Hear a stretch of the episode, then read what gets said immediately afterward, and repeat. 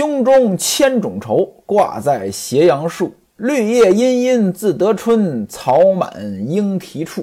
不见凌波步，空想如黄雨。门外重重叠叠山，遮不断愁来路。蔡京的管家修书呢，来随份子。咱们呢，正介绍这封书信的内容。上回书呢，说了一部分内容，这部分内容呢，大概的意思就是节哀。听说你老婆死了，我应该来随份子，人来不了，礼到了，节哀，大概就是这个意思。那后半部分才是这封信最重要的内容。久仰贵人，荣休得正，举民有五库之歌，境内有三流之誉。您注意啊，这三句话，这就叫瞪眼说瞎话。早听说你在任上。这个政绩不错，举民有五库之歌。什么叫五库之歌？这是个典故，在《后汉书》里边有个连范传。连范是一个人儿，当官的。这个人呢是蜀郡太守。这当时这个制度呢，晚上是宵禁的，禁止百姓晚上活动。为什么禁止呢？因为那会儿没有电灯啊。那晚上用什么照明呢？那就是各种灯呗，带火的灯啊，这非常容易呢引起火灾。为了防止火灾，政府说了，晚上谁都别活动了，不许点灯。您看啊，这就是简单粗暴。各位，您听这个制度，您能想起什么来？禁止燃放烟花爆竹，好像跟这个有异曲同工之妙呀。我记得当年刚刚禁止的时候，电视上报道。说，你看，现在禁止燃放烟花爆竹了。你看晚上多安静，也没有火灾。我个人觉得这都是有点简单粗暴的处理。你说这个禁止确实放的少了，但是你拦拦得住吗？还是有很多人想放。我记得呢，有一年过年，听我兄弟呢说了一句话，说这个不让燃放烟花爆竹，也不让卖，但是家家户户呢也都买到了。这就是有意思的。这蜀郡也一样，晚上不让点灯，不让老百姓活动，老百姓偷偷的来，所以呢，还是每天都有火灾。这连范连大人到了蜀郡当太守，觉得呢这事儿不能这么搞，他同意百姓晚上活动，但是呢，你得存足够的水。什么叫足够的水？拿今天的话来说，你得准备好消防器材。你只要准备好消防器材、消防设施到位，哎，你晚上随便。这一下呢，老百姓就高兴了，编了一首歌：连书度来和睦，不进火民安坐，平生无如金武库。连书度，连范字书度，连书度来和睦。哎，连大人啊！你来的太迟了，你要早点来就好了。不进火，民安坐。哎，你看啊，我们的夜生活很快乐。平生无如金武裤是什么意思呢？如就是这个小褂短的上衣，五裤呢，五条裤子。就是啊，你来之前，我们这辈子连一件小褂都没有。现在你来了，我们已经有五条裤子穿了，生活变得富足了。为什么晚上不进火，生活就富足了呢？啊，晚上有夜生活呀，可以搞一些生产经营活动，啊，做买的、做卖的，搞手工的、搞创作的。你不点灯，它不行啊。后来这首歌就被叫做《五库歌》，《五库歌》就是为了歌颂这个地方官呢，他有政绩的。这里边说举民有五库之歌，那意思西门庆在这当官啊，老百姓都给他歌颂。境内有三流之誉呢，三流：刘德、刘言、刘公。这个好理解，刘德品德，刘言他的话，刘公他的政绩。各位您看啊，西门庆啊，境内三流之誉，这几句话夸的西门庆呀，那夸的跟一朵花似的。您看西门庆真实是什么样子？是不是瞪着眼说瞎话？可能有人会觉得呢，这翟大管家跟西门庆本来就是一伙的呀，吹捧几句，怎么被说书的你说成这封信最重要的内容呀？当然了，还没说完嘛。到这儿重要性还没体现出来，这是铺垫。后边是什么呢？金岁考绩必有真声，什么意思呀？今年官员考核，你肯定考核的结果特别好，要升官了。你之前帮着运送那块石头，哪块石头呀？前文书提过，青云万泰奇峰，啊，你帮着运这个石头，你的功劳我都对我们家老爷说了，功劳簿上有你的名字。那位说了，西门庆跟运这个石头有关系吗？没听说西门庆帮着运石头呀。其实就是没关系，唯一的关系，皇太尉下来他接待了一番，这就是愣往上蹭，对吧？所以呢，这翟大管家说了，我对我们家老爷说了，你有功劳，安上了你的名字。您注意啊，安上，前后对比一下啊。您回忆回忆，之前咱们说过，当年杨戬出事了，杨戬出事连累到了西门庆，对吧？西门庆花钱到京城当中运动，拖来拖去，最后拖到了李邦彦李大人那里。李邦彦李大人收了一堆钱，然后呢？把这个西门庆的名字从罪犯的名单当中抹下去了，还换了另外一个人的名字，那个倒霉蛋叫贾琏啊。这回呢，这立功名字，哎，人家翟大管家给你安进去了。您看啊，朝中有人好办事儿。翟管家说了，等运送石头的这个事情工程完毕，必有恩典，你肯定会受赏，到时候。你必有掌刑之喜，什么意思？你要做提刑官。其实西门庆呢，此时是副提刑，对吧？他是下提刑的副手。那么呢，这信里说了，你有掌刑之喜，那你要升正的了。那他要升正的下提刑怎么办呢？这里边也交代了，等年终一考核，夏大人必转京堂指挥列嫌疑。京堂指挥，京堂到京城的衙门里边当什么官呢？指挥。那位说指挥是什么官啊？在我老家啊，有一个村子叫王指挥庄，我们有时候呢简称王徽庄啊，其实全称应该是王指挥庄。这王指挥庄为什么叫王指挥庄？明朝有一个锦衣卫指挥叫王云四，燕王扫北的时候。他是跟着一起来到了这边，燕王嘛，就是朱棣，他封在北京燕王。他们家呢就在通县旧城南门外的三间房。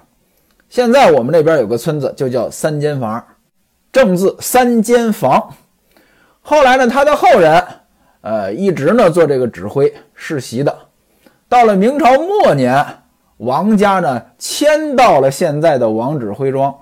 这就是王指挥庄这个村子村名的来历。那夏大人现在就要做这个官，这个官多大呢？三品官，这也是升官了。各位，您看啊，这一封小小的书信，可以看出来，在当时的历史之下，这统治阶级是如何强奸民意的，是如何脱离老百姓的，是如何一步一步走向灭亡的。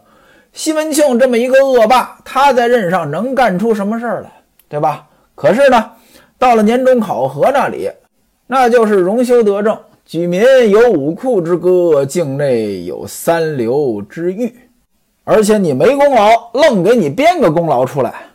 那位说了，他负责接待了六皇太尉，也不能说一点功劳都没有。可是您别忘了呀。这六皇太尉刚走，这信就到了。翟管家到底知道不知道他接待过六皇太尉？这得打个问号吧。前文书咱们交代过呀，十八日是那个招待钦差大臣，二十日办李瓶儿这五期呀。那这二十日当天，这书信就到了。考虑到那时候的通信条件，我估计翟大管家未必知道这事儿。书信的结尾，翟大管家强调了：“这是我欲通知你啊，不要跟别人说。另外呢，这个书信你只能自己看，不可使闻之于渠。”闻之于渠，渠什么意思？问渠哪得清如许？这是朱熹的一首诗里边的。半亩方塘一鉴开，天光云影共徘徊。问渠哪得清如许？为有源头活水来。很多人不理解这个渠什么意思，他以为呢是一条水渠，这水渠里的水呢很清澈。为什么很清澈呢？有源头活水。其实呢不是这个意思，这渠是他的意思，第三人称他。问他怎么这么清澈呀？这他指代的就是这个方塘啊，因为有源头活水来，所以这个池塘呢它也很清澈。这里边翟管家说说这事儿呢不可闻之于渠，就是别告诉别人，而且呢还强调了紧密紧密。这就是为什么西门庆看了这封书信这么高兴。本来呢人家是来治丧的，结果呢看了这个书信很高兴，因为这里边呢有重大消息呀，好消息呀。书信的结尾还带来一个消息，什么呢？杨戬死了。前月二十九日死了，写的是卒于狱，在狱中死了。这里边呢，给杨戬安排的结局呢不太好。事实上，真实的历史上，杨戬去世之后，还被追赠为太师吴国公。其实呢，杨戬本身也是西门庆的背景。西门庆一开始，呃，就是仗着自己。跟这个杨戬是四门亲家。什么叫四门亲家？咱们解释过啊。西门庆的亲家跟杨戬是亲家，也就是陈静济的父母跟这个杨戬呢是亲家，就仗着这层关系，呃呃，比较肆无忌惮。那按理说呢，杨戬死呢，对他是个呃不太好的消息。可是此时的西门庆呢，已经做了蔡京的干儿子，跟这个翟管家呢也是亲家了。所以呢，杨戬对他来讲呢，已经不重要了，死就死吧，他一点呢也不伤心，一点呢也不在乎。按理说呢，这封书信是给西门庆看的，西门庆呢也看了，而且呢，人家在书信当中写的是很机密的呀，是吧？你就不应该给别人看。可是呢，西门庆甩手就交给温秀才了。您想交给温秀才了，这消息还能保得住吗？温秀才呢，看完之后，刚要揣到袖子里边，一不留神呢，英伯爵把这个信呢给瞪过来了，他也看了，这就更完了，对吧？英伯爵看完之后，呃，交给了温秀才，说呢，您呢把这回信呢仔细一点写，写的好一些。翟公府中人才极多啊，翟大管家府中那全是人才呀，咱别写个信让人家笑话。温秀才倒挺谦虚，雕不足，狗尾续，啊，狗尾续貂，这词儿呢，大伙儿呢都很熟，也是个典故。晋朝赵王司马伦，这个人呢，给一堆人封了官儿。那时候当官呢，这帽子要用这个雕尾来装饰。雕是一种动物啊，咱们今天也有这个貂皮大衣，啊，拿这个貂的尾巴呢来装饰。但是你官儿太多了。这貂的尾巴呢，它不够用的，怎么办呢？拿这个狗尾巴，貂不足，狗尾续，狗尾续貂。原本的意思呢，就是封的官太多了。后来呢，就演变成好的没有了，拿这次的呢，愣往里边那个填，以次充好。那这温秀才说了，我就是狗尾续貂啊，我有什么本事啊？啊，我这写书信就是班门弄斧。哎，我呢就是呃随便写一写，敷衍色泽而已。西门庆说了，说温老先生呢，他自己自有主张，你这个狗才，你晓得什么？那意思呢，你不用嘱咐。五斋吃完了，西门庆吩咐来兴把这些斋传呢，呃整理整理，送给亲戚朋友、街坊邻居，这有点像回礼的意思了。又让戴安呢。到这个院中，院中就是勾栏啊，给这个李桂姐、吴银儿、郑爱月韩串儿。这里边写的是韩串儿啊，没写含金串儿还是含玉串儿。有的版本呢，这个地方呢改成了金串儿。呃，其实我觉得可能就是印错了，也就是韩家吧。然后还有红色啊、齐香这六家啊，李家、吴家、郑家、韩家、洪家、齐家六家。啊，让人也是送这些人情礼品过去。每家呢送一匹大布一两银子。到了下午，安排李明、吴慧、郑凤三个小优来伺候。到了晚上呢，这些道士呢还有仪式。啊，原文写的是升坛发泪，上朝拜，忏关灯，解坛送圣。什么意思呢？细的我也讲不上来，反正呢，大概的意思呢，就是字面的意思吧。啊，无非就是什么参拜啊，送圣，应该就是把这些神仙送走吧。到了定经天，这花大舅呢要走了，乔大户、沈姨父、孟二舅呢也告辞了，就只剩下吴大舅、吴二舅、英伯爵、谢希大、温秀才、常志杰，还有一堆伙计在此。晚上呢，看这个水火炼度。以水火之力炼除亡者的罪过，使之得到超度。水火炼度，这是道教超度亡魂的方法。在原文当中呢，介绍的还挺清楚，但是呢，呃，我也看的不太明白，因为这东西你不是说这个特别了解这个宗教仪式啊，你很难看明白。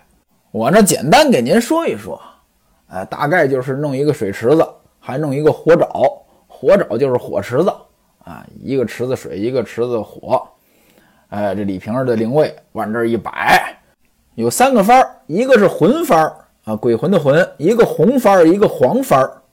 这帮道士站在两边奏乐，黄真人又打扮好了，往这高坛上一坐，口中念念有词，念的是什么呢？原文当中也写了，我就不一句一句的给您解释了啊。大概的意思就是向这些道教的神仙们说一说，哎，凡人在人世之间这罪恶怎么怎么着啊？现在呢要超度啊，你们要原谅他啊，让他死后过好日子，也就是这些意思吧。然后这些道士把这个魂幡放在水池当中，然后呢在这烧这个灵符，烧完之后换红幡，再在这个火沼当中再烧这个符，呃，叫做。御仪符，这也是一种符啊。把它呢，在这个火沼内烧了，烧完之后换黄幡儿，再吆喝两嗓子：“天一生水，地二生火，水火交炼，乃成真形。”接着呢，还有一个呃，这个收尾啊，什么呃，什么三规九戒了，也有音乐配合啊。最后呢，这黄真人下来，呃，大伙儿呢，把这些该烧的烧了。这就算结束了啊，斋宫圆满。结束了之后，自然免不了呢是接着吃饭喝酒。三个小优在这里弹唱，大伙呢在堂前，这个该吃吃该喝喝。西门庆呢感谢黄真人，给黄真人敬酒。当然了，一杯酒是不够的，得给东西：一匹天青云鹤金缎，一匹骰缎，十两白银。跪下磕头，说呢，我老婆死了，今天呢有赖您啊，这个大功圆满，感谢，一点东西聊表寸心。黄真人跟他客气啊，说我能有什么本事啊？其实跟我没什么关系啊，只不过呢，大官人你心太诚了啊，所以呢感动了上天，你的夫人呢，呃，已经做了神仙了。我呢要收了你的礼，这个说不过去。我其实没做什么。西门庆说：“嗨，这点东西又不多，您收下吧，别嫌少。”黄真人这才勉强收下。接着呢，给这个吴道官敬酒，也给东西：一匹金缎，五两白银，还有十两经资。什么叫经资？念经的钱呀。吴道官呢，他只要这个经资，念经的钱我收。其他的什么一匹金缎五两白银，这我不要。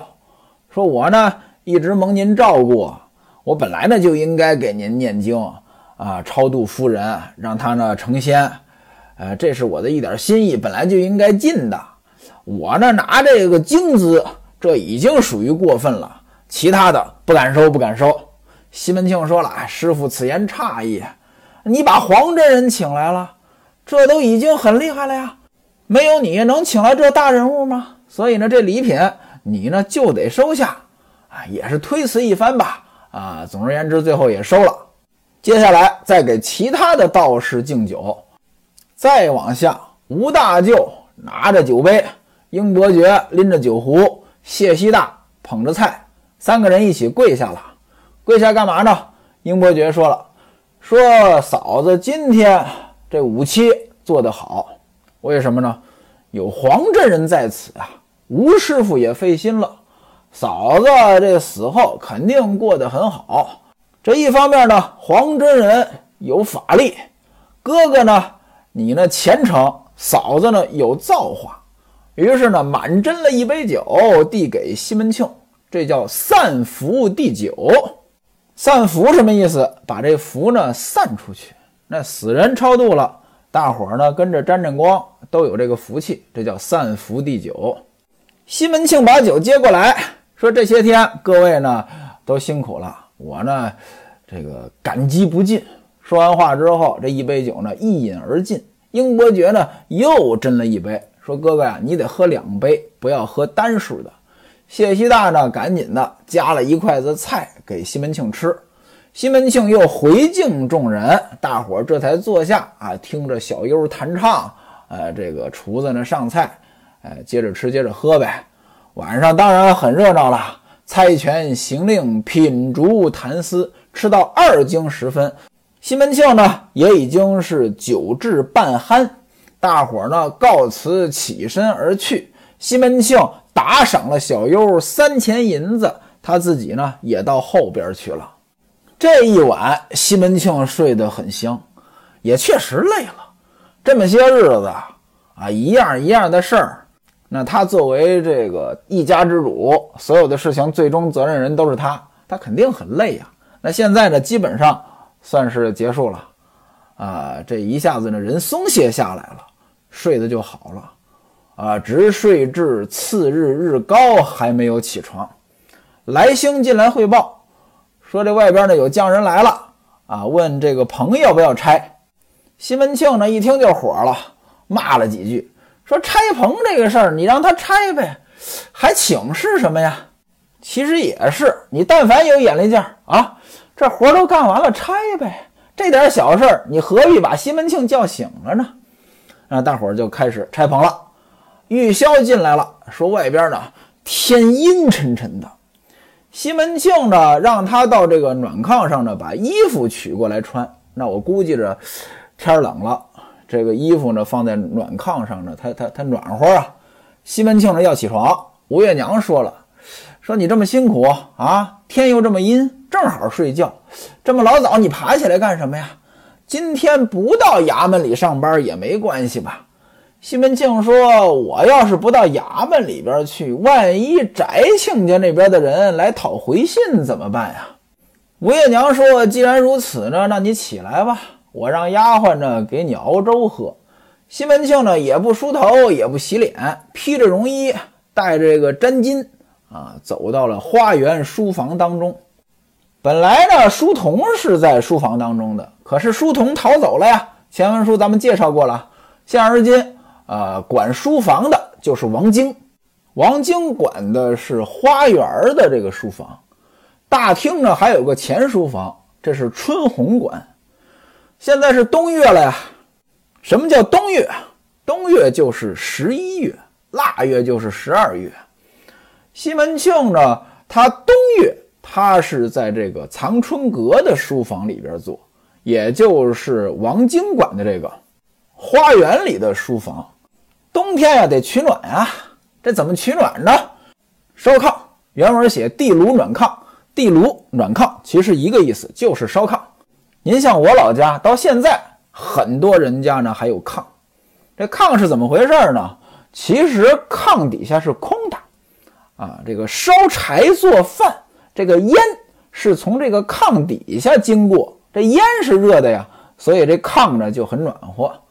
那西门庆这里边除了烧炕，这地上呢有黄铜火盆，这就相当于是个炉子了。门帘子也得换了，是暖帘。那就是厚的那种门帘子，像我们老家当年，现在应该看不到了。当年我小时候，那冬天呢有这棉门帘子，啊，它里边呢有棉花，不是有那么个绕口令吗？南门外有个面铺，面冲南，面铺挂了个蓝布棉门帘，摘了蓝布棉门帘，瞧了瞧，面铺还是面冲南；挂上蓝布棉门帘，瞧了瞧，面铺还是面冲南。这蓝布棉门帘就是这个门帘里边有棉花，您简单理解就是挂了个褥子当门帘儿。西门庆他们家当然用的不是这个棉门帘了，原文写的是油单绢暖帘，绢这是一种布，单绢一层绢。油单绢刷上油，桐油刷上之后呢，它不透风，这个阻挡外边的这个冷空气进来。书房的明间摆着夹竹桃，还有各色菊花，青青瘦竹，翠翠幽兰。里面呢有笔砚平眉，琴书潇洒。您看这些摆设啊，这普通人家就摆不起。很多人呢，对于这个过去的生活。包括现在对于农村的生活，他是有误解的。你比如说吧，有些人喜欢养花，但是呢，呃，在大城市里边，可能这经济条件呢一般，这房子呢可能不够大，也没有一个大阳台，甚至呢，呃，不一定能朝阳，不一定这个采光好。想养花呢，他就养不好呀，对吧？可能有些人就想，那在农村，大房子啊可大了，这养花肯定是很得劲儿。事实上不是那么回事，为什么呢？您就拿冬天这一关就很难过。您想呀，如果说是在北方农村，这些花要想过冬，这房子里边得暖和。可能现在还好一些，经济条件呢好了，哎，这个过冬呢，这个房子里边暖和呢不大是问题了。您要搁过去，养个花能过冬那老难了。怎么着？他舍不得把房间弄得太暖和呀。那是钱呀！您像西门庆养的这几样，先说这个夹竹桃，呃，是夹竹桃啊，我习惯了念夹竹桃。这夹竹桃本来就是热带植物啊，它就喜欢这个温暖湿润的这个气候，耐寒能力很差。这冬天你要想让夹竹桃在房子里边活下来，这个那条件要求太高了呀。你搁现在北方农村都不一定能做到。西门庆那个年代能摆这么一盆夹竹桃在房间里边，冬天能过冬的，嘿嘿，那条件能次得了吗？还有这个各色菊花，青青瘦竹，竹子也是南方的呀，在北方能过冬，它也不容易。还有这个翠翠幽兰，兰花，这些呢，都对条件要求挺高的啊。呃，笔砚平眉。笔砚好说，啊，这个笔墨纸砚嘛，平梅梅花插在瓶中，啊，这倒是冬天应该有的花啊。另外有这个平梅，您注意啊，这本书就叫《金瓶梅》，这里边有平梅，啊，可能也就是个巧合吧。琴书潇洒啊，琴书，别看西门庆没学问啊，这些文具那有的是。西门庆一进来，王晶赶紧的就把这香点起来了。龙涎香，您看啊，不光摆设讲究，气味也得讲究。这生活水平，那真的是挺不错的。西门庆跟王晶说：“说你呀，安排莱安去请一个人，欲知请的这人是谁，咱们下回书再说。”